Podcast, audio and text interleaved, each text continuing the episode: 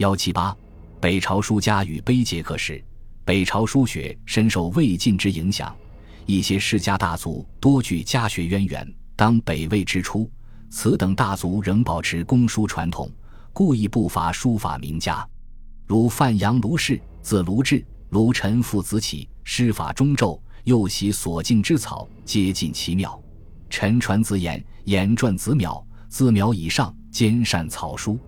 秒第三代孙卢渊是北魏，习家法，代经宫殿，多其所题。卢氏子孙传业，累世有能名。清河崔氏与范阳卢氏并以博弈齐名，崔岳习为冠，所敬体甚妙。岳传子虔，虔传子弘，弘于北魏初封白马公，尤善草隶，为世摩楷，行押特进精妙。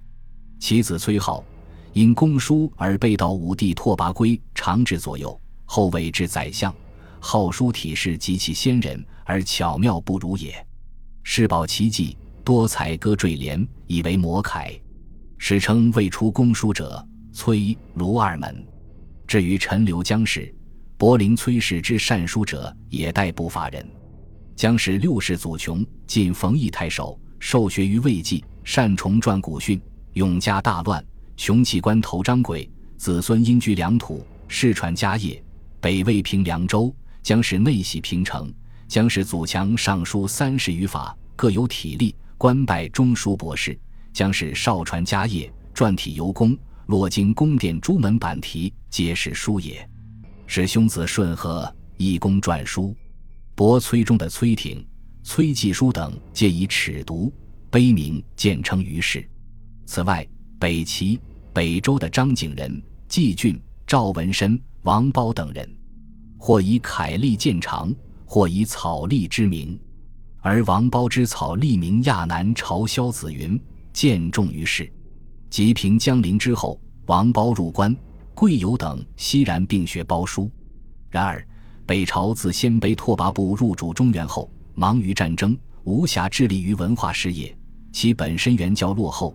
又远不如魏晋南朝统治者那样热衷于书画，更谈不上大力提倡。加之民族隔阂等诸多政治因素，故北朝虽不乏书法名家，但既无遗文，也不见遗迹，其成就难为后世知晓。因此，北朝书法家之知名度及其影响，也就无法与南朝萧子云等大师级人物相提并论。北朝书法的最大成就，主要表现在碑碣刻石方面。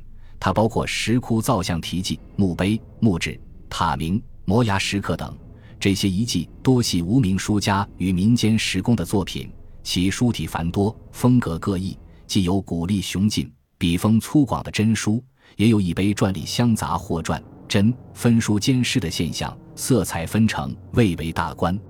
但多数碑刻以真书为主，受中轴影响甚深，其书艺特色是重自然，上天去。由此开创一代书风，并形成各种流派，这就是驰名后世的魏碑。魏碑是珍贵的历史文物，也是当时书家对我国书坛的一大贡献，其影响甚为深远。康有为《广义周双集》说：“南北朝之碑，五体不备，唐人名家皆从此出。”